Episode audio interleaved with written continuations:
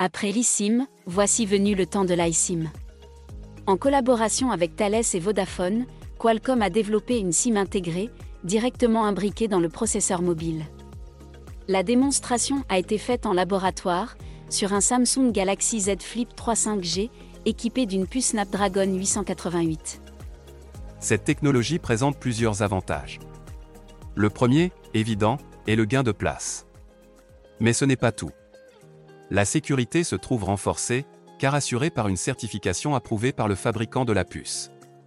Les opérateurs pourront quant à eux mettre à jour la SIM à distance, sachant que l'iSIM pourra accueillir simultanément plusieurs comptes, pour plus de flexibilité.